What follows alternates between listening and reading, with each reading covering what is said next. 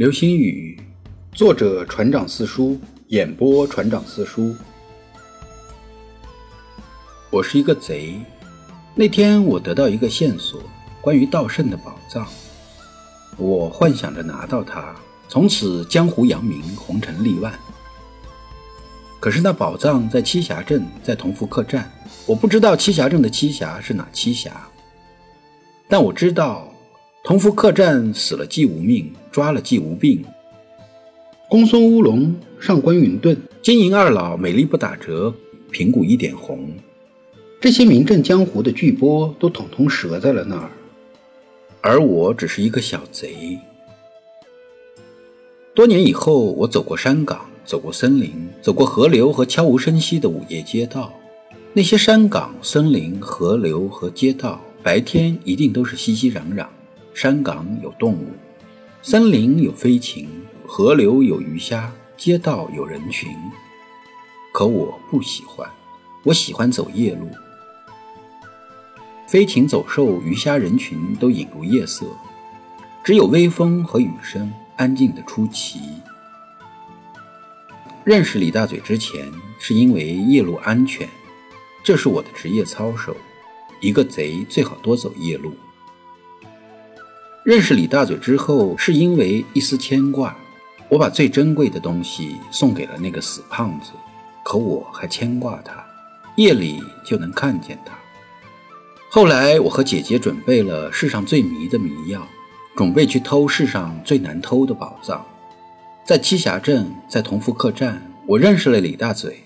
他说他要娶我，我相信，即便我毁了容，他还是会对我好。虽然他又穷又丑又笨，但他是个心肠很好的死胖子，所以我坚信他会一直对我好。道圣的宝藏果然是最难偷的，我们甚至直到最后一刻才知道道圣的宝藏到底是什么，可笑吗？这样的身手，我还想江湖立万、红尘扬名，我只是一个小贼。只不过是因为小时候偷邻居家的苹果从来没被发现，我就觉得自己天生就是贼。在同福客栈，李大嘴给了我一个苹果，那成为我此生最好的礼物。作为交换，我把最珍贵的东西送给了他。后来我还是走了，因为我是一个贼，血里有风，注定漂泊。只是从此我不再偷东西，不偷东西的贼还是贼吗？我不知道，江湖很大，不偷东西，我还可以做别的，比如卖酒香迷魂散。